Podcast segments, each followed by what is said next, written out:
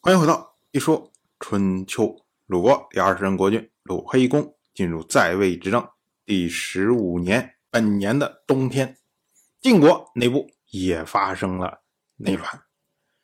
晋国的大夫钟伯这个人呢，比较喜欢直言进谏，所以每次上朝的时候，他的妻子都会告诫他说：“啊，俗话说啊，道赠主人，名恶其上。”你喜欢直言进谏，必然会碰到灾难的。伯中的妻子啊，就是劝他稍微的收敛一点。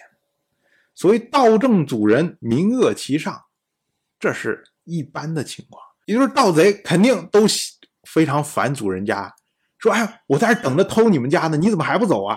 哎，你赶快走了，我好偷啊！哎，你怎么那么早回来了？哎，你怎么叫人抓我呢？”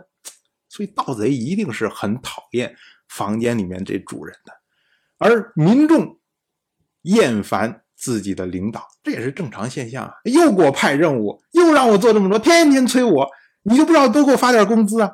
这都是人之常情嘛。伯中的妻子，她的意思就是说，你伯中啊，你每次直言进谏，话说的那么冲，你是一片忠心呐，可是上面人会觉得说，哎。你是不是讨厌我？你这是不是所谓名恶其上啊？那你是不是对我有意见呢？所以就会对你有猜忌。那你进谏的时候呢，不要把话说的那么冲，对吧？稍微柔和一点，用点手段，然后让大家觉得说，哎，你是真心的，你是忠心的。可是伯中不听啊，伯中觉得说我一片忠心呢，我不说直话，他们能能听得进去吗？可是呢，这就被别人发现了把柄，就是宋国的三西啊，西氏的西岐、西抽、西至三个人一看，哦，伯中这个可以找个错把他干掉。于是呢，他们陷害伯中，最终呢将伯中杀死。而伯中的党羽栾福季也受到了牵连，伯中的儿子伯周离被迫流亡去了楚国。那么晋国大夫韩厥评价这件事情他就说啊，西氏恐怕要灭亡了吧？好人是天地的纲纪，西氏却屡次要灭绝他们，不灭亡还等什么呀？我们要说啊，西氏啊，之前被鲁国诅咒，后来被魏国诅咒，如今呢，连晋国国内都在诅咒他，不灭亡还等什么呀？好像是本年的冬天，十月。鲁国大夫叔孙侨如与晋国大夫士燮、齐国大夫高无咎、宋国大夫华元、魏国大夫孙林父、郑国的公子郑叔以及诸人会面，然后呢，一同在钟离和吴国的使者会面。那么这个呢，是中原诸侯首次大规模的和吴国来往。那么一方面呢，说明吴国在这几年。对抗楚国的战争中显示出来自己的力量，所以呢，让中原的诸侯侧目，不得不重视他。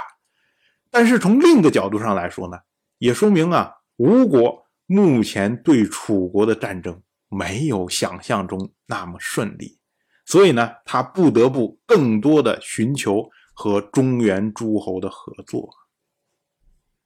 同样是本年的冬天，许国的国君许宁。因为不断的受到郑国的威胁，所以呢，向楚国请求要迁入楚国。所以到了十一月初三，楚国的公子芈申将许国迁到了邺。那么许国迁都之后啊，旧地就为郑国所有，郑国呢称为旧许。那从此之后呢，许国就成为楚国的附庸。晋国再举行盟会，举行侵伐。许国呢都不参加，而楚国要出兵的时候呢，许国就得老老实实的跟随。我们说啊，郑国花了这么多年的时间，终于在一百三十六年之后，再次占有了许国他的土地。当然，我就这么一说，您就那么一听，感谢您的耐心陪伴。如果您对《一说春秋》这个节目感兴趣的话，请在微信中搜索公众号“一说春秋”，关注我，您不仅能得到《一说春秋》文字版的推送，还可以直接和我互动交流。我在那里等待您的真知灼见。